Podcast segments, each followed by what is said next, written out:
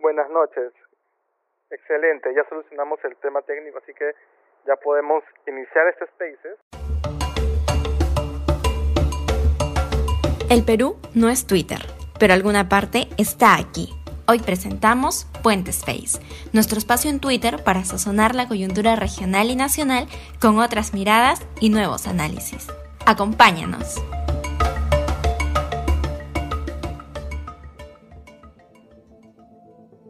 Bueno, voy a presentar y saludar a con quienes vamos a estar conversando el día de hoy. Eh, bueno, yo soy Aaron Quiñón, conmigo va a estar Adrián, que también es del equipo de Somos Puente. Hola Adrián, ¿cómo estás?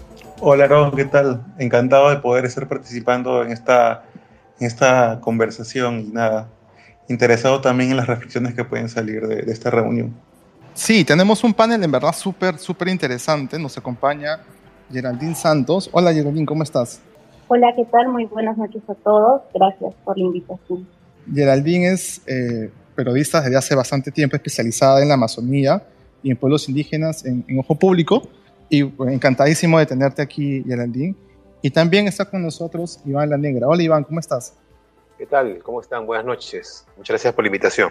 No, gracias a ti. Iván es exministro de Interculturalidad y también es un especialista bastante destacado en temas ambientales. Muchas gracias por, por unirte a este espacio. Eh, bien, para empezar la, la, conversación del día de hoy, que es bastante, bastante interesante y también compleja, eh, queremos básicamente comentarles que este espacio tiene tres bloques. Primero vamos a dar una primera revisada bastante general de la Amazonía y luego vamos a profundizar en tres casos que hemos podido ir viendo eh, con mayor detenimiento, ¿no? que es Madre de Dios, Amazonas y Ucayali, y al final eh, tenemos un bloque eh, de cierre para luego pasar a las preguntas que ustedes nos pueden mandar a través del DM de, de Somos Puente. Eh, recuerden compartir nuevamente este espacio para que también puedan también, eh, escribir sus preguntas y enviárnosla, que tenemos un equipo de producción bastante atento a lo que ustedes nos puedan ir compartiendo. Bien, entonces, eh, Adrián, empezamos. que queremos conversar con, con Iván y con, Geraldine sobre la Amazonía, ¿no? Porque la Amazonía, tanto en el debate nacional como internacional, aparece de manera eh, relevante en los últimos, las últimas semanas. Primero porque eh, hemos tenido elecciones regionales y municipales y eh, las elecciones suelen ser un, un, reflejo de lo que suele pasar en las, en las regiones y en particular en la Amazonía, ¿no? Sobre eso vamos a conversar ahora en un ratito. Y a nivel global, eh, eh, cada vez más la Amazonía es visto con preocupación por los graves eh, impactos ambientales que viene sufriendo.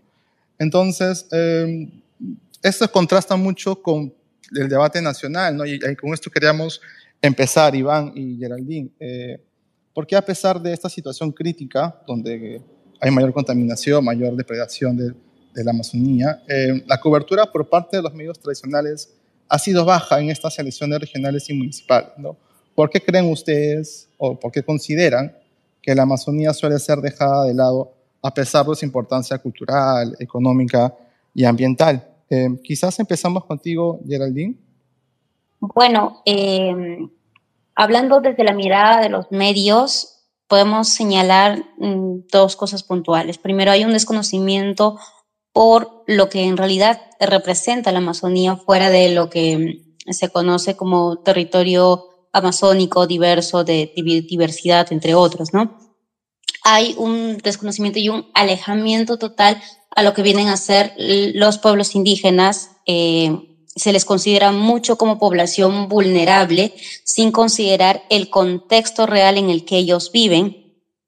Y también se le ve a la Amazonía como un foco de, ingresos, o sea, muchos ingresos eh, rentables en el tema económico desde los medios no hay un, o sobre todo cuando hablamos de medios tradicionales, no hay una cobertura precisa sobre este territorio porque tampoco existe la, la suficiente, el suficiente alcance, por ejemplo, para encontrar fuentes. Recordemos que, que la Amazonía tiene diversos aspectos que eh, la vuelven aún más lejana a la realidad limeña, eh, eh, hablando en el tema de conexión, por un lado, y también el acceso a las fuentes. La, la, prensa tradicional al no estar acostumbrada, por ejemplo, a hacer un trabajo más incisivo en cuanto a conseguir fuentes, en cuanto a precisar algunos datos, eh, deja de lado esta realidad.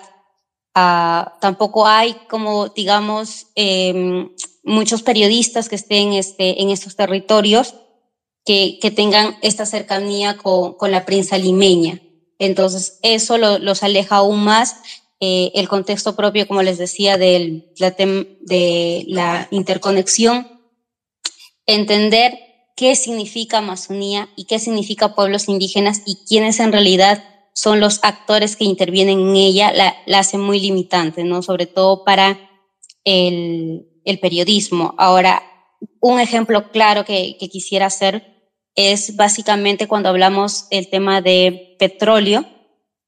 El petróleo, eh, el derrame de petróleo que se dio en Ventanilla hace algunos meses eh, aquí en, Lima ha sido muy, muy cubierto, ha sido muy, eh, se han trabajado diferentes ángulos, se han trabajado diferentes temas sobre eso. Pero recordemos que la Amazonía lleva soportando 50 años de constantes derrames de petróleo. Y no hay eh, información precisa en medios tradicionales. No hay análisis donde se puedan eh, identificar cuáles han sido los factores. Tampoco hay un trabajo adecuado de los, de los mm, gobiernos locales para sancionar esto. Tampoco hay eh, una incidencia. Si no llega un líder indígena a Lima a reclamar, a, a pedir este apoyo o pedir que mínimamente se cumplan los procedimientos administrativos que deben ser como los sancionadores, estos temas no son visibilizados.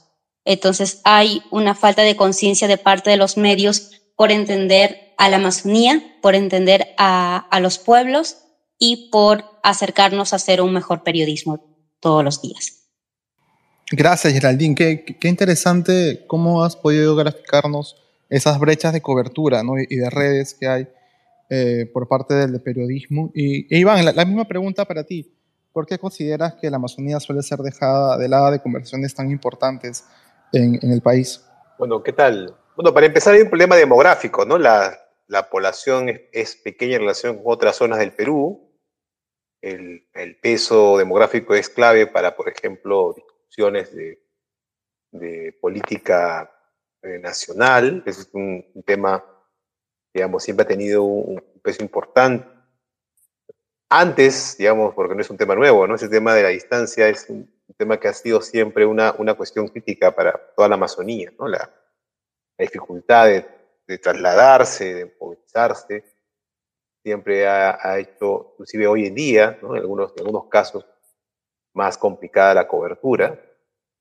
Y, y por último, porque, digamos, si el, el centralismo, que es una, tiene una tendencia histórica en el país, eh, ha sido siempre fuerte, inclusive en áreas donde, en zonas donde estos primeros problemas que acabo de mencionar no eran tan, tan críticos, pues eh, evidentemente estas, estas condiciones se, se, hacían mucho más pues, eh, claras en estas zonas del país, ¿no? donde, donde los factores de distancia y, demográficos complicaban aún más la posibilidad de la atención pública. Entonces, y todo eso además ha generado ya, este es un tema más, cultural, ¿no? una distancia mental también, ¿no? porque no lo vemos como problemas propios.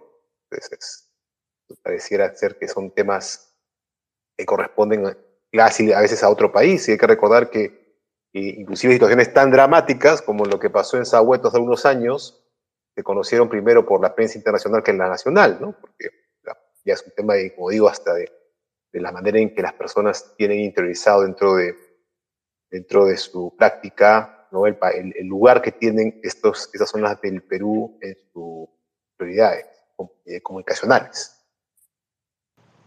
Totalmente de acuerdo y muy interesantes sus apreciaciones. Eh, Geraldine, Iván, empezar hablando de ver a los pueblos indígenas como poblaciones solo en estado de tal vez de vulneración, eh, sin conocer esa relación o armonía que tienen con, con, el territorio, con el territorio indígena ancestral, o tal vez solo verlo como un motor productivo, sin pensar en toda la gente que vive en, en tanto en todas estas regiones amazónicas, creo que nos permite como que comprender un poco eh, las diferentes interpretaciones que se dan sobre, sobre lo que ocurre en la Amazonía, ¿no? Y para complementar un poco eh, sus aportes, nos gustaría tal vez que nos den sus apreciaciones sobre lo último que ha pasado a nivel de elecciones regionales y eh, en, estas regiones de, la Amazonía, ¿no? vemos que ahora los gobernadores de Madre de Dios, Ucayali y Loreto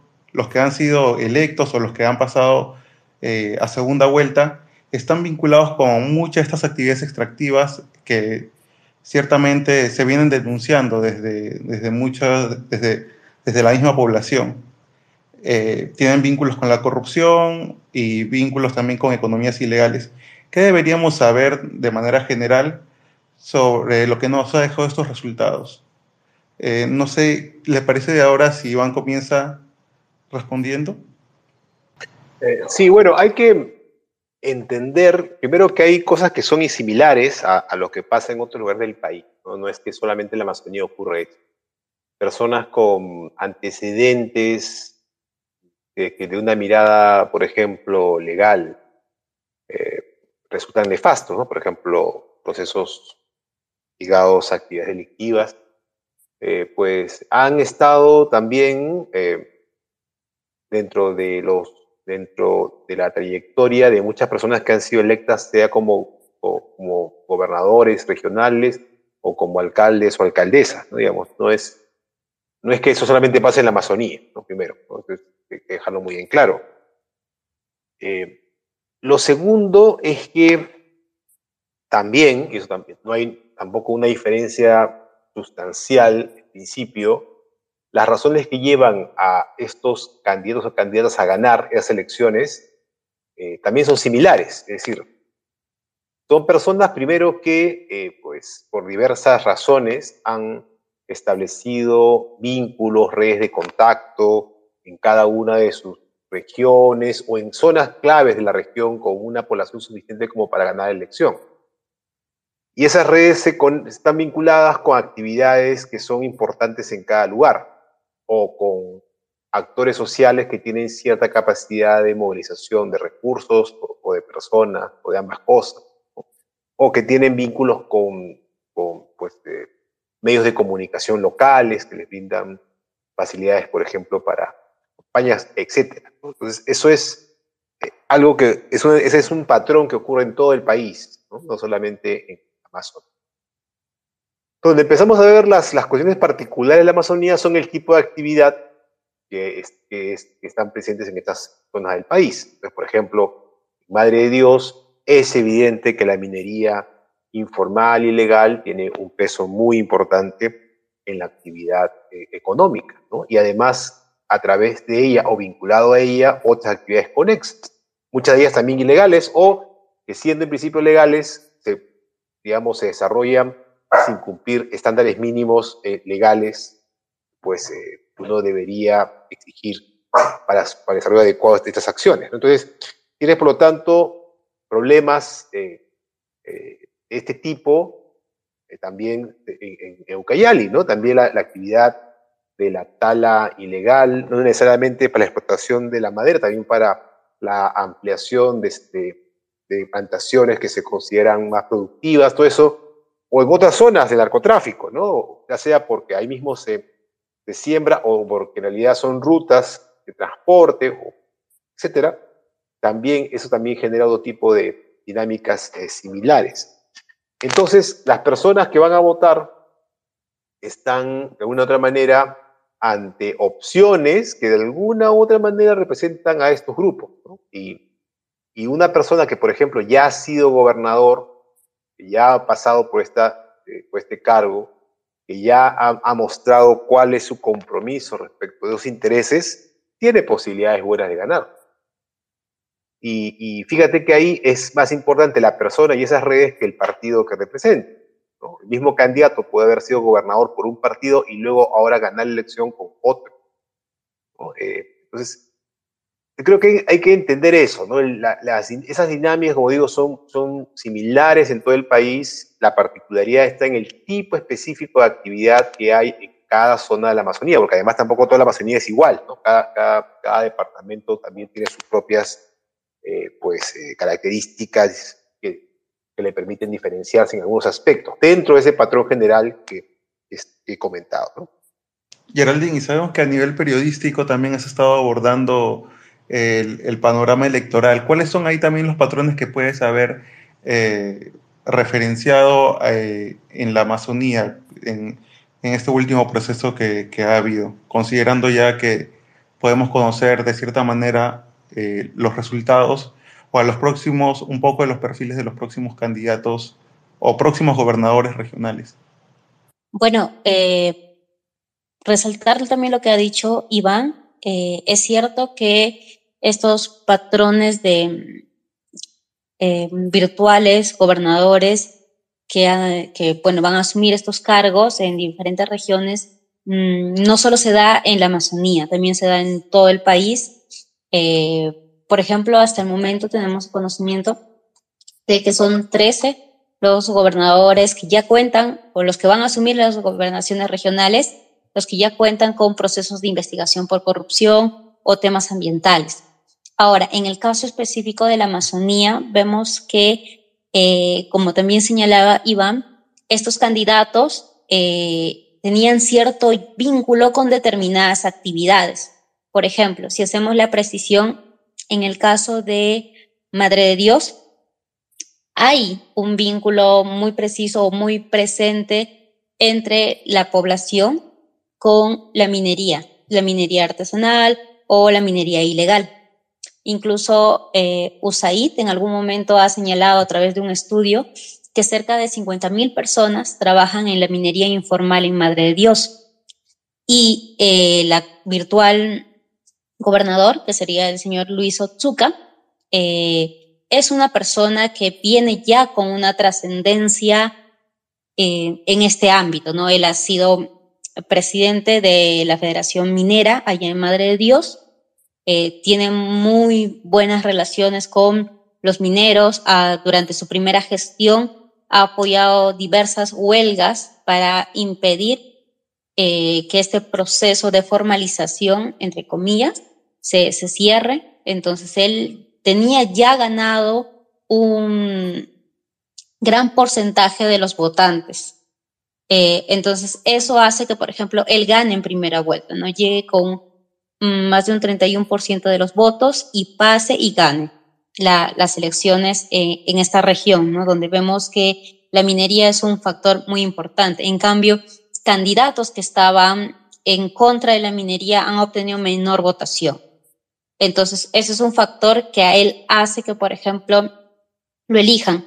Otro factor que, que hace que lo elijan a él o que vemos que las encuestas se inclinaban hacia él era el tema de sus propuestas, la consolidación de propuestas que sí, que en su primera campaña como candidato había propuesto, por ejemplo, la creación de carreteras, abrir más carreteras que no estaban permitidas él tiene eh, dos procesos por abrir carreteras en reservas comunales. Una de ellas es en Amaracaeri.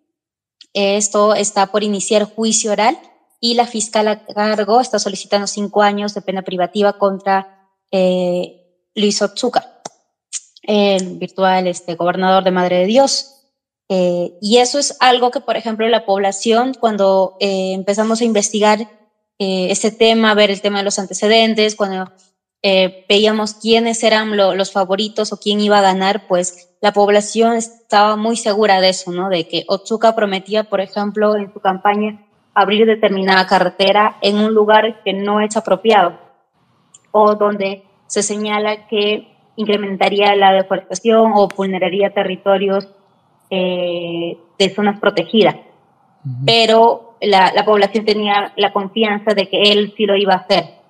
¿Por qué? Porque ya lo había hecho en su primera gestión, pese a todas las previsiones del Ministerio del Ambiente, entre otros, ¿no? Eso es por un lado, en cuanto a Madre de Dios. Ahora, si vemos el panorama en Ucayali, donde también ha ganado el señor Manuel Gambini, vemos también que existe un vínculo de él y sus propuestas con respecto a incrementar eh, las la titulación de las tierras. Una de las propuestas que nosotros observamos en una nota periodística que hicimos es precisamente la que él señala o le dice a sus votantes que va a tramitar que estos bosques de protección permanente, donde no se les pueden dar títulos de propiedad a las personas que viven ahí, dejen de ser bosques de protección permanente para que puedan pasar a manos privadas. Y estas manos privadas a la vez eh, cultivar temas de palma o entre otros, ¿no? Entonces, eso es algo que él ya lo, ya lo hizo cuando era gobernador hace muchos años. Entonces, vemos que la, la, figura se va repitiendo, ¿no? Se repite en cuanto a promesas que habían cumplido y van hacia un electorado ya, ya donde tienen confianza y ganan. Entonces, esos son los dos casos que, que, hemos visto o hemos podido analizar a mayor profundidad. Gracias, Geraldine. Y, y gracias también por llevarnos al siguiente bloque de, de esta conversación. Eh, has podido adelantar algunos, algunas respuestas que, teníamos eh, algunas respuestas a unas preguntas que teníamos ya preparadas. y te agradecemos por, por eso. Pero quizás para dar un poquito de, orden y contexto a, quienes nos siguen y quienes están eh, sumándose a la conversación, eh, te queremos preguntar, Geraldine, eh, ¿quién es Luis Otsuka? ¿No? Porque nos has hablado de los que ha sido ya antes un gobernador regional, que ha sido reelecto pese a estas denuncias, pero ¿quién es este personaje? Quisiéramos entender eh, rápidamente quién es esta, esta persona que, que, acaba de asumir la, el, la gobernatura regional en Madre de Dios. Bueno, Luis Otsuka Salazar es un empresario, es un empresario minero, tiene dos concesiones mineras dedicadas al tema de la minería artesanal. Es una persona adulta mayor, tiene ya 71 años. Eh, él llega como gobernador en su primera gestión, también ya como adulto mayor de sesenta y tantos años. Eh, y bueno, eh, algo particular de este, de este gobernador, bueno, este nuevamente gobernador, es precisamente el carácter, ¿no? Que he podido evidenciar en el momento en el que se hizo el reportaje, conversar con él y la, la firmeza que muchas veces tiene o lo imponente que puede ser eh, al momento de hablar de decir algunas cosas, ¿no? Eh, tiene muchos vínculos con mineros artesanales, eh, quienes también están, o mineros informales que están en un proceso de formalización. Eh, y se dedica básicamente a eso. También tiene grifos, es empresario, pero un detalle que hay que resaltar bastante es que Otsuka, según su, biografía, eh, nace en una comunidad indígena. Eh, no está muy claro cuál es su, conexión con la, las comunidades, los pueblos indígenas, pero él nace en una comunidad indígena ya con el concepto de extractivismo, no con el concepto este, de protección del territorio, sino su, su, sus familiares también se dedicaban a esto, pero de manera eh, menos este, legal, podríamos decirlo. Él, con el paso del tiempo, va generando cierta fortuna y se va legalizando, ¿no? Y tiene, pues, una gran cantidad de población que lo, lo apoya y lo respalda. Muchas gracias, Geraldine, por hacer esa breve reseña bastante interesante. También hay una, un trasfondo detrás que queremos explorar ahí. Eh, pero queremos preguntarle a Iván si a Iván le sorprendió la elección de Luis Ozuka como gobernador regional, Iván, ¿es, eh, ¿era para ti previsible que alguien vinculado a minería ilegal eh, o minería artesanal eh, gane en esa elección, en particular Luis Ozuka? A ver, creo que hay que distinguir la sorpresa, es decir, que alguien que tenga una trayectoria claramente favorable a los intereses más importantes de una, de una, región, ¿no? que una persona que tenga una trayectoria donde ha demostrado que está comprometida con esos intereses, que se presente en una elección y gane, no es sorpresa. Ahora, esa persona, digamos, eventualmente tenga una competencia eh, por otro actor que también logra un nivel similar de, digamos, de claridad respecto de su compromiso con esos mismos intereses y que le pueda ganar, puede pasar, ¿no? Eso es algo parte, es parte de la, política peruana, ¿no? Por eso es a veces muy imprevisible respecto al resultado. Pero en, en, en esos escenarios donde el, el, el, tamaño de la población electoral además es pequeño, porque Madre Dios tiene una población electoral pequeña, entonces eh, la, probabilidad de resultados diferentes es, es bien bajo. O sea, era muy claro que un interés ligado a, este, a estos sectores iba, tenía unas grandes posibilidades de ganar, y más, como digo, si la persona ya ha demostrado con una gestión previa que está comprometida con intereses. ¿no? Entonces, digamos, eso, eso, eso, en sí mismo no era ninguna sorpresa, pero como digo, siempre en las elecciones pero siempre hay un nivel de incertidumbre, ¿no? Eh, pero dentro de esa incertidumbre hay una continuidad, ¿no? que es esto, estos, estos son estas trayectorias y patrones que hemos explicado más temprano en la conversación. Iván, y continuando con, de cierta manera, con, con lo que se ha visto en las elecciones regionales, eh, no, en el caso de Amazonas llama la atención que cuatro del total de ocho candidatos están investigados por corrupción. Ninguno de ellos ha obtenido el 30% que le permite ganar las elecciones en primera vuelta. Y estamos hablando ya de una segunda vuelta que va a ser entre Grimaldo Vázquez, eh, quien ha sido ex congresista, y Gilmer Horna, ex gobernador regional del 2015 al 2018.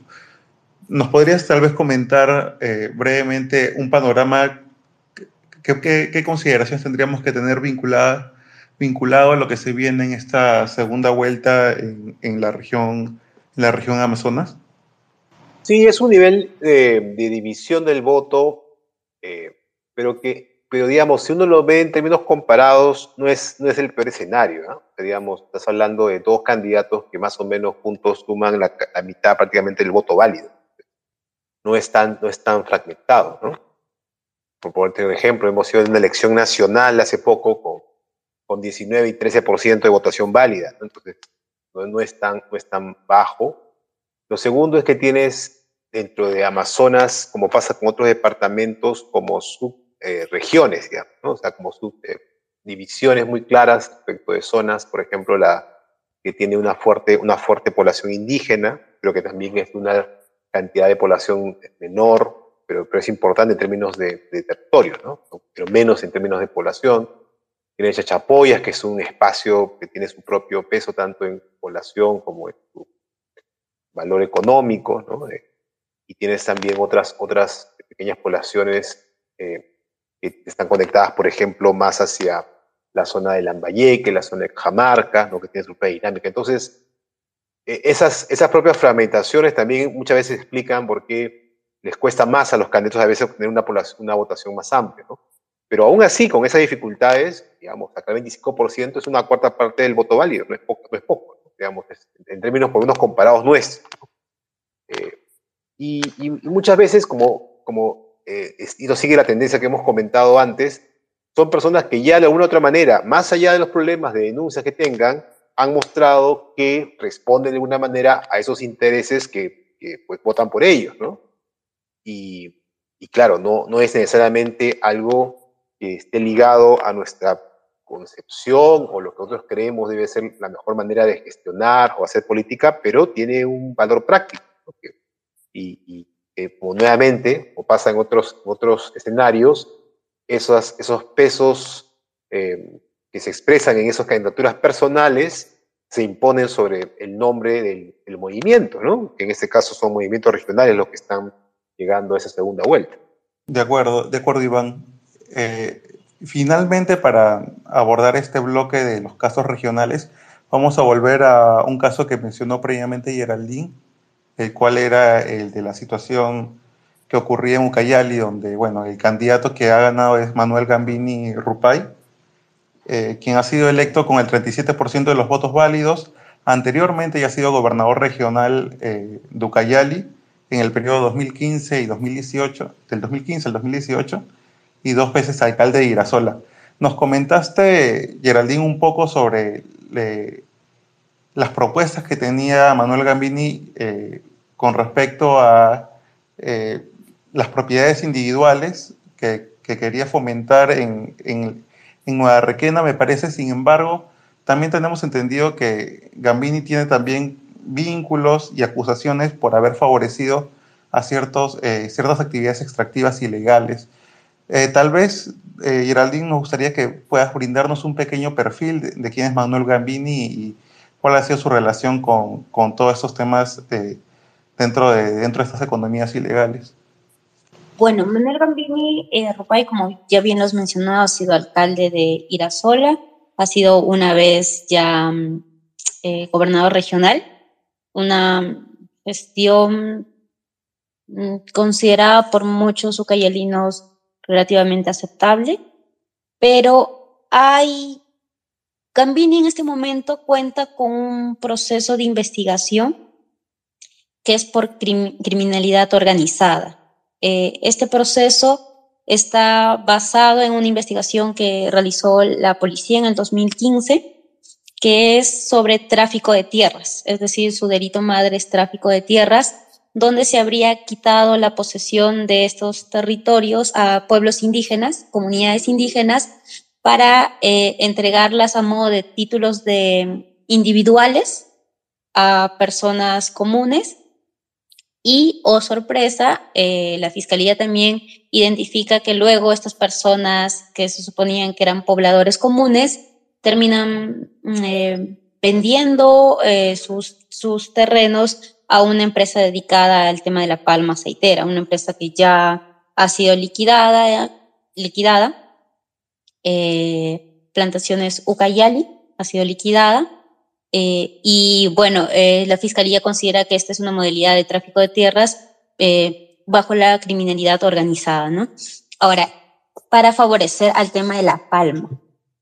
Si bien la palma aceitera es una actividad legal, y Ucayali se ha convertido en el principal exportador de este producto a nivel nacional, con 43 millones en el último, en el último año, eh, esta es una de las propuestas que eh, lo, he logrado identificar al momento de, de, hacer este reportaje sobre los candidatos en esta región, ¿no?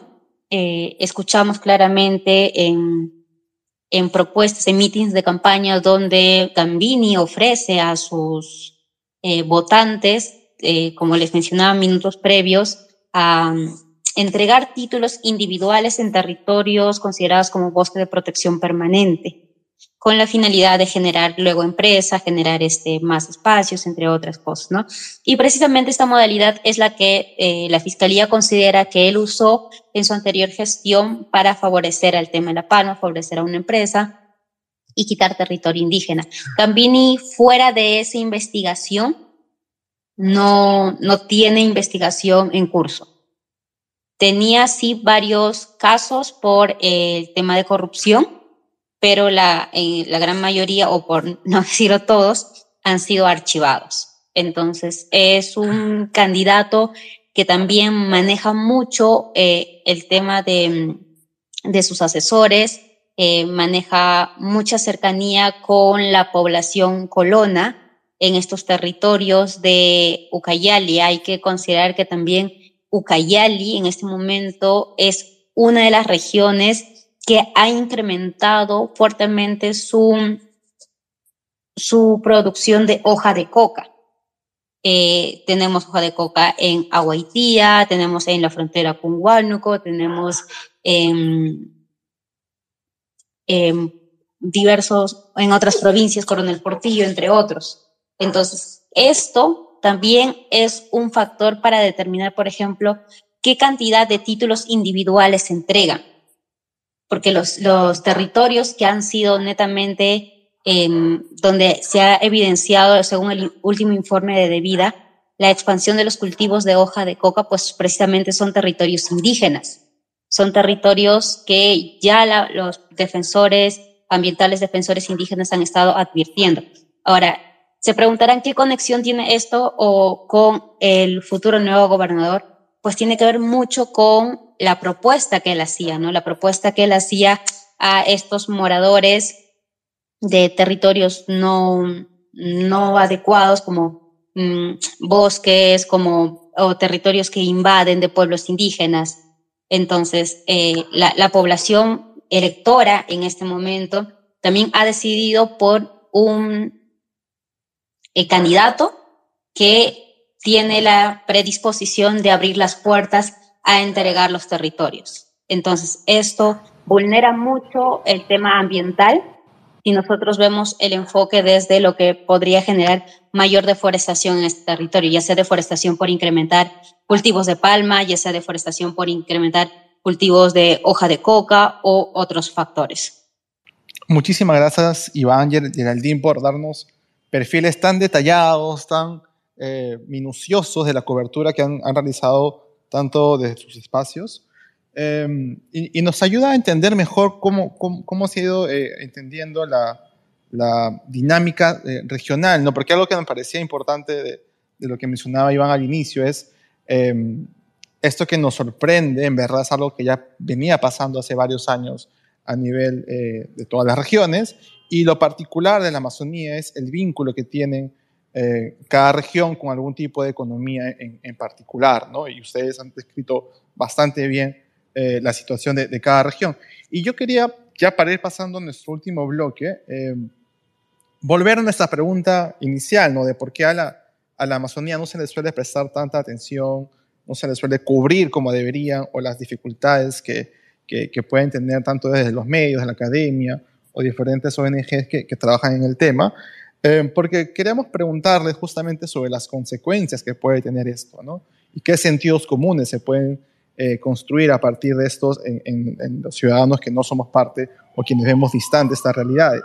Entonces, por ejemplo, desde Lima y en varios medios de comunicación se difunden ideas o comentarios del tipo, los candidatos compran el voto porque están vinculados a minería ilegal o están vinculados a alguna economía eh, ilícita, o que, por ejemplo, a la ciudadanía de estas eh, regiones no les importa pues, el medio ambiente y prefieren eh, tener algún tipo de ganancia mucho más rápidas, entre otro tipo de comentarios. ¿no? Em, y aquí eh, queríamos preguntarles a ustedes em, qué consecuencias tiene generar ese tipo de sentidos comunes sobre la Amazonía, con ese tipo de cobertura que nos ha descrito muy bien Geraldine y las consecuencias, o mejor dicho, las causas ya previas que nos ha comentado también Iván. Bueno, traen varias, varios problemas, ¿no?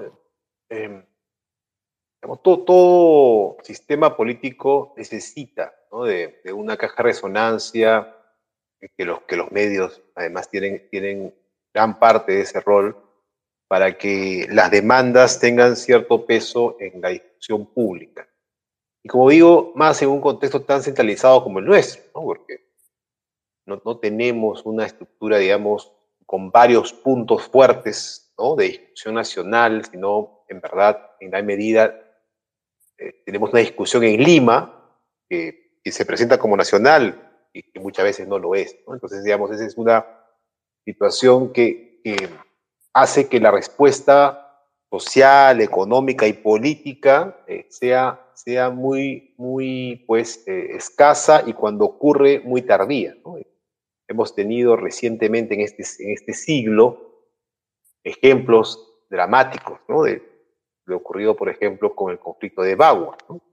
¿Cómo, puede pasar que un conflicto que, dura meses, inclusive con un antecedente previo muy importante, solo cobre atención cuando ya la tragedia ocurrió?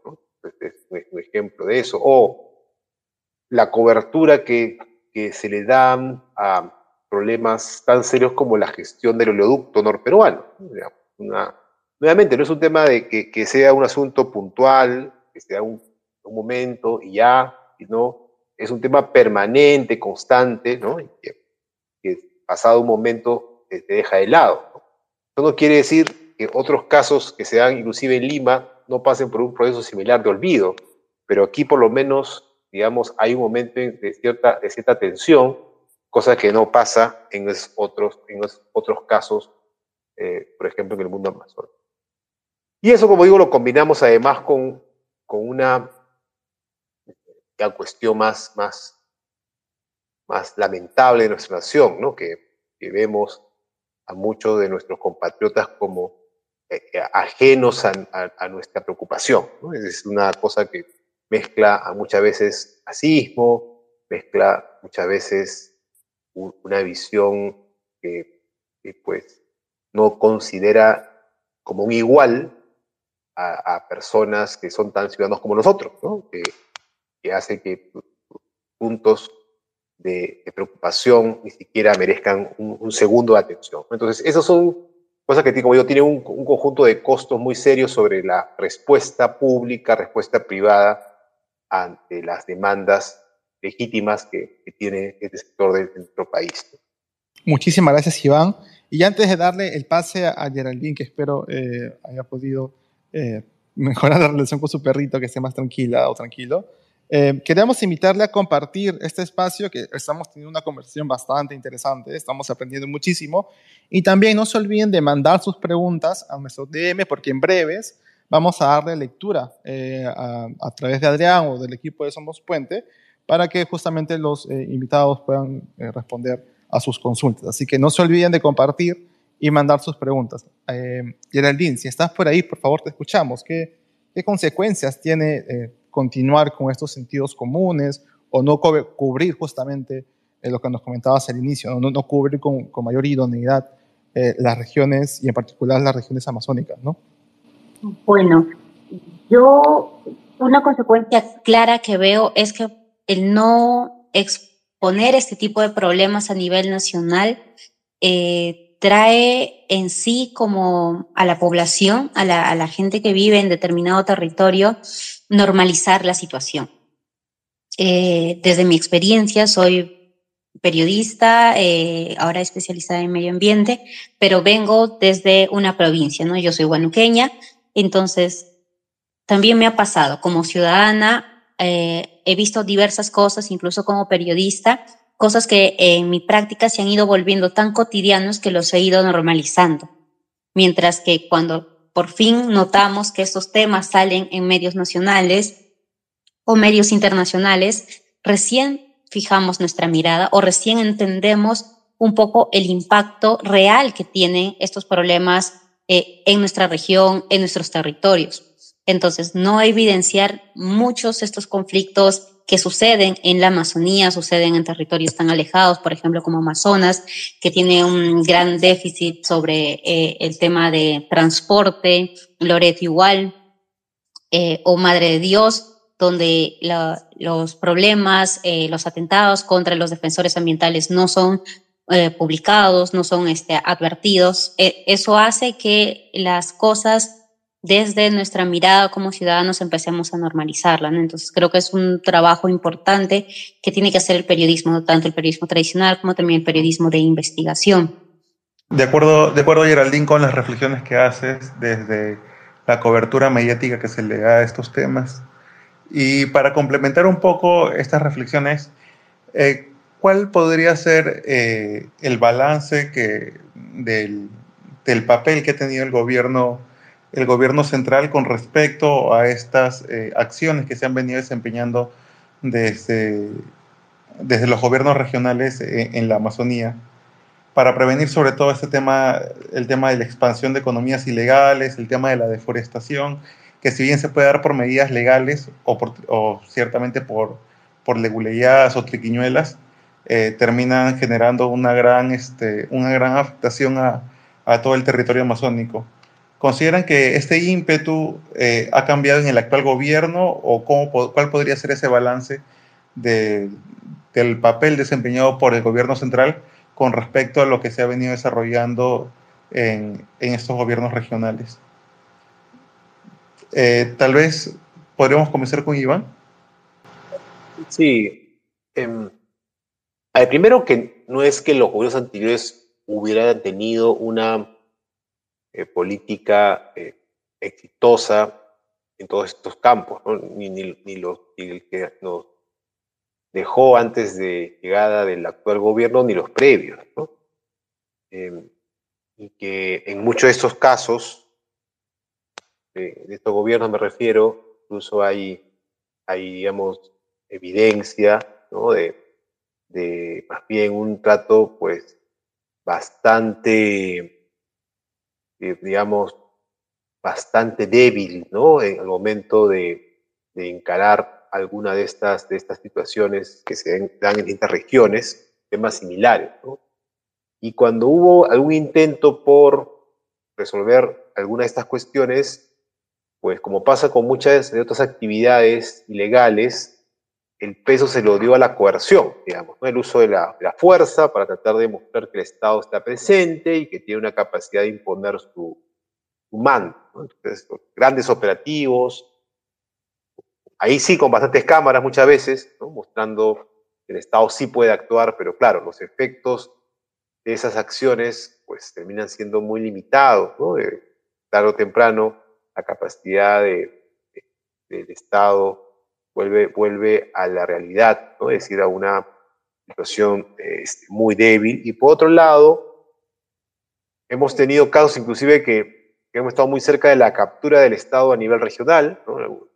Algunas de estas, estas situaciones se ha combinado con, esas, con, ese, con ese elemento. Entonces, el nuevo gobierno parte de esa situación y desde luego eh, no tiene, me parece, ningún incentivo para, por cambiarlo, ¿no? Más bien veo que encuentra en alguno de estos sectores eventuales aliados o actores que de alguna otra manera eh, podrían, a partir de ciertas concesiones nuevas, mostrar algún tipo de apoyo al gobierno, ¿no? Y eso lo hemos visto con el caso de, las, de la minería informal, ¿no? Parece que ahí hay pues una, una, una posición hasta yo diría de, ponerse de lado de la expansión de esa actividad. Pero el Estado después es, es, también complejo, ¿no? Porque ni siquiera cuando el Ejecutivo tenía, como digo, cierta intención de, enfrentar, por lo menos parcialmente, algunas de estas cuestiones, pudo el Estado actuar de una manera, pudo el Estado actuar de una manera coordinada, ¿no? Más bien lo que uno veía es una situación de, de falta de, de, capacidad de articulación de la acción estatal. ¿no? Entonces, ese problema se da tanto para lo positivo como para lo negativo, ¿no? Entonces ahí vamos a seguramente viendo a un Estado que, que actúa al parecer de manera contradictoria en, estos casos, eh, pero sí, yo creo que hay una, hay una sí, la diferencia creo que en este caso respecto de otros es que la, las posibilidades de alianzas abiertas con algunos otros actores es, digamos, se vuelve como una cosa más tentadora, ¿no? Y, y eso es un, sin duda un, un peligro, peligro serio porque se podías combinar actores a varios niveles de gobierno, pues alineados con los intereses de, estas economías, ¿no? Y, y, eso, claro, con efectos, con efectos nefastos para, para los grupos más vulnerables que son afectados por la expansión de esas actividades, incluyendo pueblos indígenas en particular. ¿no? Entonces, eso es una situación, me parece, donde están los riesgos más importantes. Muchas gracias, Iván. Eh, para, para terminar y luego dar pase ya a las preguntas, eh, queríamos preguntarle a Geraldine si es posible graficar en una situación muy concreta este agravamiento de, de, la situación que nos, que nos comentaba Iván, ya que has tenido la oportunidad de cubrir eh, con bastante detalle alguna de esas regiones en la Amazonía. Si pudieras darnos un ejemplo concreto de, de, de cómo esa situación se materializa e impacta en la ciudadanía. Bueno, hablando sobre eh, vulnerabilidad, um, por ejemplo, cuando el Estado ha hecho algún tipo de intervención en, en comunidades o territorios de pueblos indígenas, vemos que eh, el ataque de, del Estado hacia las actividades ilegales es muy leve.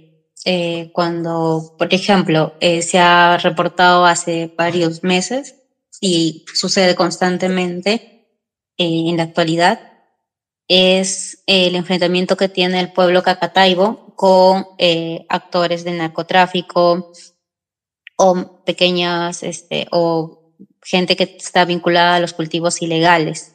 Cuando el Estado interviene en, en Aguaitía a erradicar estos cultivos, ingresa y se aleja, ingresa erradica lo, los cultivos que tiene que trabajar o que tiene que sacar y luego se va, pero no hay un plan exacto, por ejemplo, de cómo trabajar después de esa erradicación.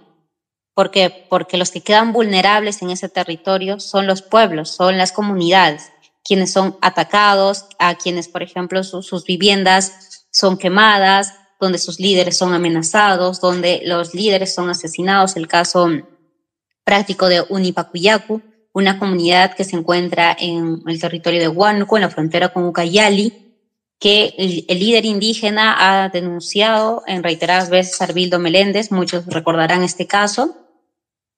Eh, la intervención del narcotráfico a su territorio pedía apoyo del Estado y no se dio y lo terminaron asesinando. Fue el primer asesinato que se ha reportado en el 2020 en plena pandemia de la COVID-19.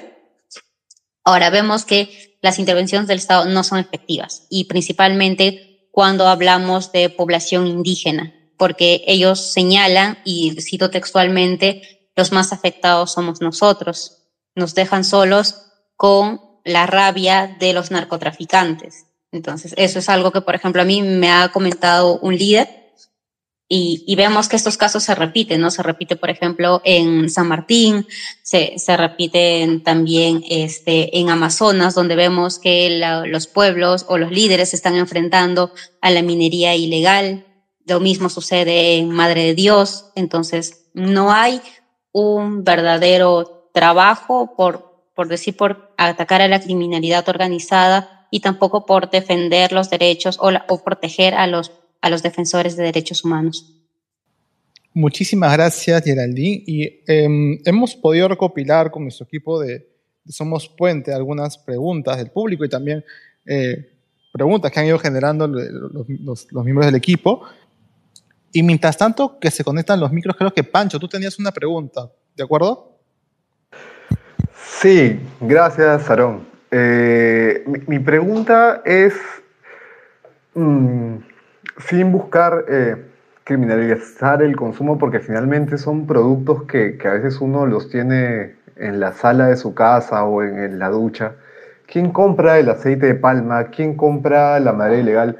Entiendo que, rastrear la, ruta de compra de la cocaína puede ser, de la coca como insumo en todo caso puede ser un poco más complicado, pero los otros productos de donde se, desprende este, este oficio que finalmente daña la selva, eh, ¿quiénes son los responsables? ¿Se puede traquear, se puede configurar o atacar eh, a través del legislativo este tipo de, consumo, porque yo también me imagino que, no debe ser un consumo eh, corto, no debe ser un consumo, un requerimiento bien grande para que el extractivismo llegue al, nivel de ser informal e ilegal, al punto de, comerse la selva entera. E, esa es mi pregunta. ¿Quiénes son los...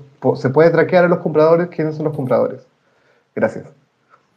Gracias, Pancho. Eh, vamos a juntar dos, tres preguntas para hacer un solo bloque de, respuestas y así ir cerrando el, el, espacio. Em, no sé quién va primero, Gabriela o María Ángel. Eh, a ver, vamos con Gabriela, que me sale primero. ¿Aló? ¿Se me, eh, ¿se me escucha? Perdón. Sí, te escuchamos bien. ya, creo que estaba desactivado. Ya, em, sí, buenas noches. Eh, bueno, en mi caso, la pregunta era en realidad por la situación en en Loreto, eh, bueno, hay, em, digamos, eh, hay un proceso, ¿no? Para que eh, se cree, ¿no? La reserva indígena Napo Tigre, pero hay también una campaña muy fuerte para, de, bueno, se ha denunciado, ¿no? Una campaña de desinformación. promovida ¿no? por grupos empresariales, por políticos, incluso funcionarios de, del gobierno regional de Loreto. ¿no? Pero en ella también, eh, hace unos meses, eh, bueno, trascendió la noticia de que habían dirigentes de, una comunidad que amenazaron organizaciones indígenas que también se oponen e incluso señalan que no existen. Eh, pueblos indígenas en aislamiento. ¿no?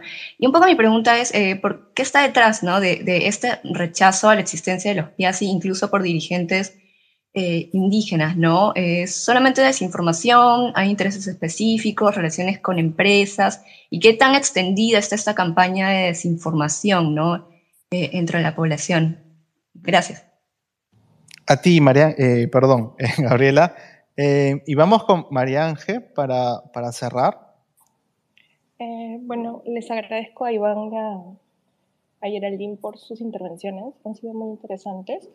Yo eh, quería un poco preguntarles, ¿no? Como ha quedado muy claro el nivel de penetración que tienen esas economías ilegales en el desarrollo de las regiones y en particular de estas comunidades, ¿no? Porque evidentemente hay mucha tensión. Si el Estado se involucra, pero ¿existe alguna forma, eh, desde sus experiencias, quizás más para Iván esta pregunta, en la que el Estado puede articular claramente con, con otro tipo de actores eh, y poder encontrar alguna respuesta? Porque claro, es difícil meterte un poco con el bolsillo de las personas que subsiste em, de, del impacto de este tipo de, economías y que, por ejemplo, sabemos que no tiene el mismo ingreso como producto, por ejemplo, de cultivos alternativos. Entonces hay como una competencia compleja y de hecho hay mucha tensión.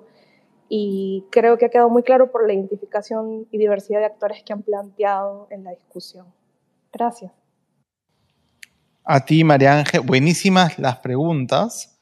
Eh, Así que, bueno, intentemos responderlas las que podamos. Eh, sé que estamos un poquito fuera de tiempo, así que eh, eh, vamos a ir, a ir con, con, estas preguntas.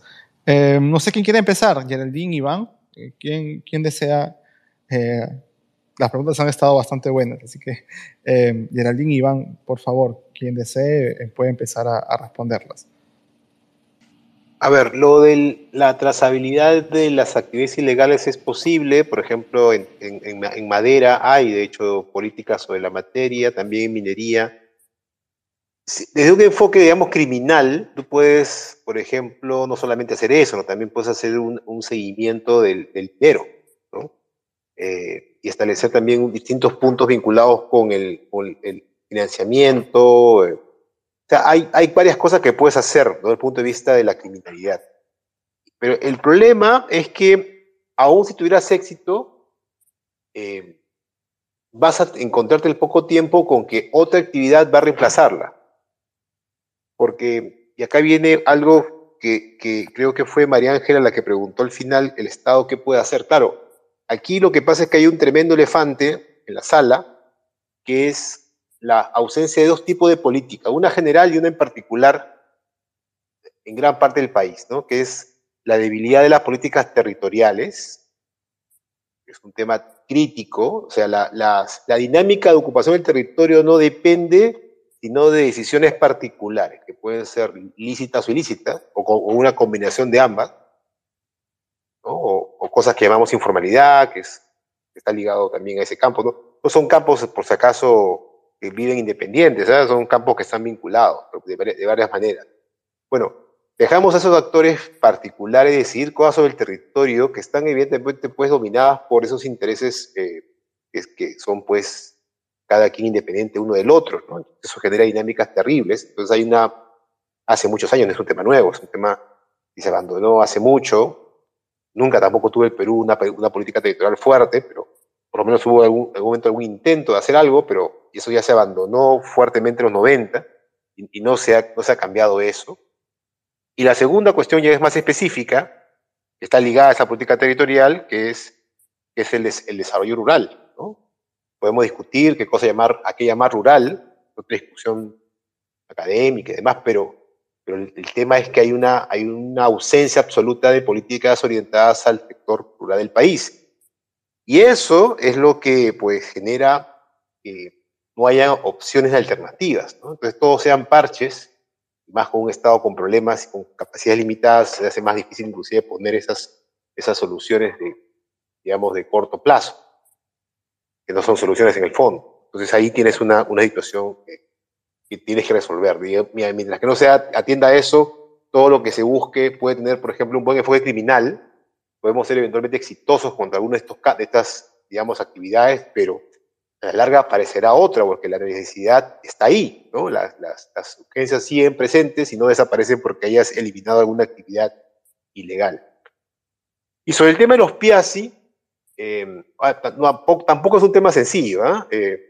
digamos, ha, costado mucho avanzar con lo que ya existía, se han creado algunos eh, espacios nuevos, en particular la creación de una reserva indígena, eh, eh, ahí sí aprovecho, ¿no? me pareció escuchar a una, una persona, inclusive hizo una, una columna, una audiocolumna o algo que decía que una reserva indígena es algo así como una, un área natural protegida y, es evidentemente pues un error, ¿no? Es una, una, reserva que tiene otras características, que está vinculada con la protección de, de peruanas y peruanos en una situación de vulnerabilidad muy grande, ¿no? Ante presencia de, enfermedades en particular.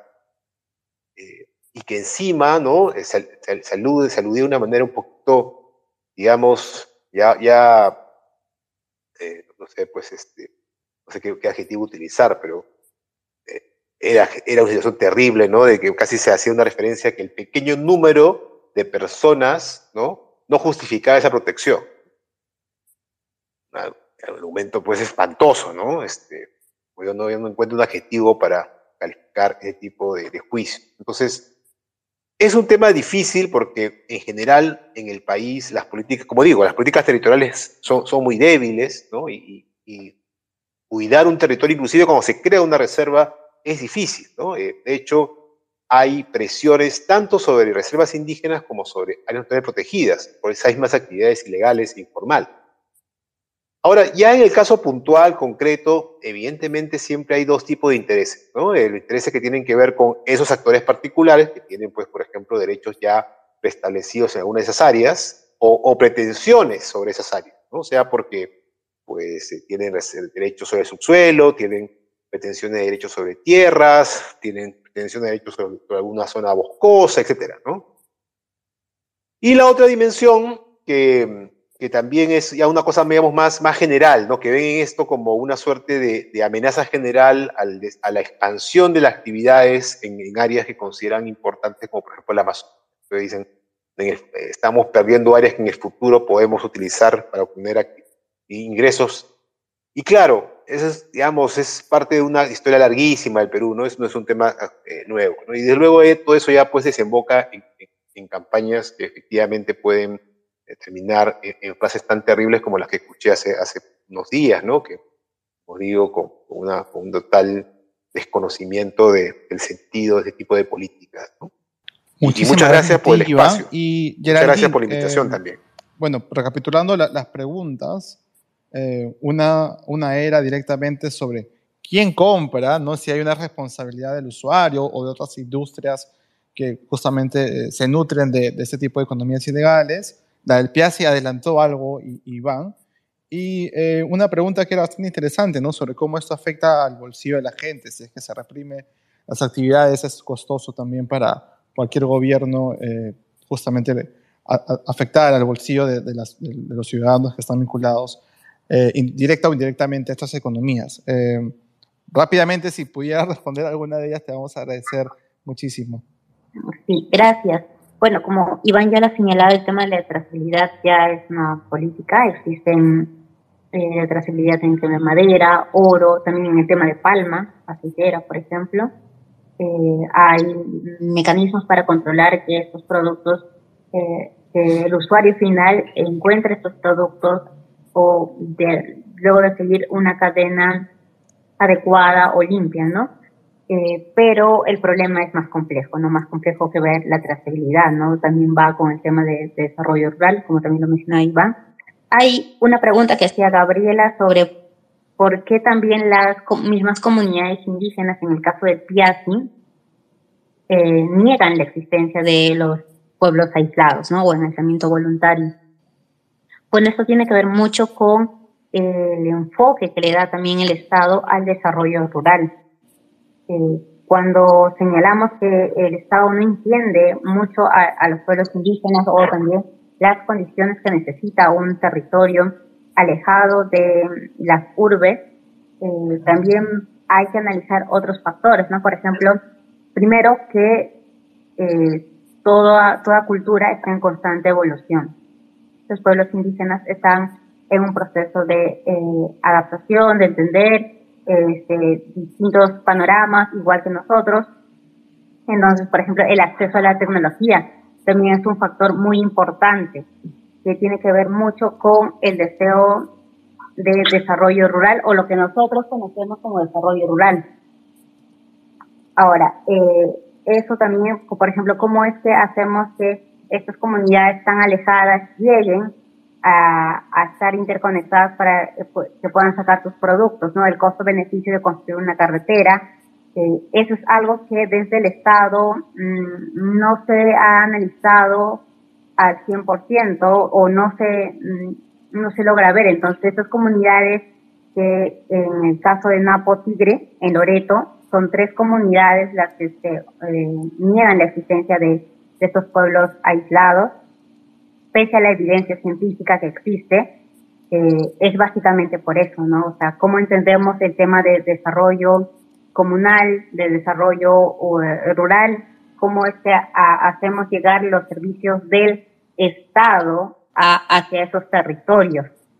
Eh, y no, no, no, existiría, por ejemplo, la necesidad de, de, que estos pueblos tendrían que salir, ¿no? Sino es el Estado quien tendría que acercarse, es el Estado también quien debería generar nuevos mecanismos, nuevos sistemas para implementar y hacer que lleguen a un punto de, de acuerdo entre comunidades, entre pobladores de, de la misma zona y, y el Estado.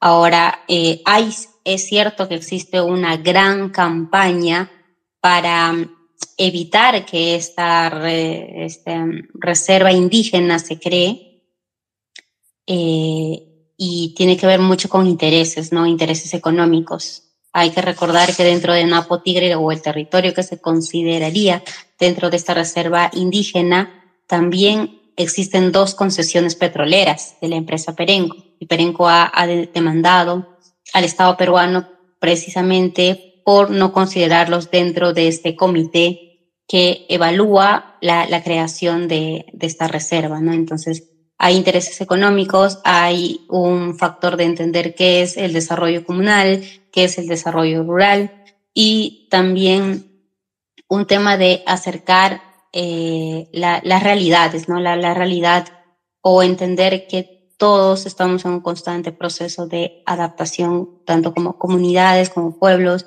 como culturas. Muchísimas gracias, Geraldine. Nuevamente agradecer a, Iván. Y hemos aprendido muchísimo el, día de hoy desde, desde, Puente. Queremos agradecer su, su, participación. Ha sido una conversación bastante, bastante interesante. Eh, y con esto ya nos despedimos. Eh, les invitamos a compartir eh, la grabación que va a quedar de este Twitter Spaces, que ha estado bastante eh, aleccionador y que eh, nos sigan en nuestras redes sociales. Tenemos Twitter, el Twitter con el que están conectándose ahora, tenemos Instagram y también tenemos un podcast debajo del puente donde pueden encontrar nuestro último episodio sobre eh, descentralización. Ahí graficamos el caso de Ancas y hacemos puentes con eh, a otras regiones que, que, tienen problemáticas similares. Así que también pueden revisar los hilos que tratamos de sacar semanalmente en, en este espacio de Twitter. Eh, así que muchas gracias Iván, muchas gracias Geraldine, a ti Adrián por, por, por, por, acompañarnos, al equipo de Puente que siempre está detrás de, de, todo esto y hasta un próximo Twitter Spaces donde seguro nos vamos a encontrar todos y todas. Buenas noches, cuídense mucho. Recuerda que puedes seguirnos en Twitter y escucharnos en directo en el próximo Puente Space.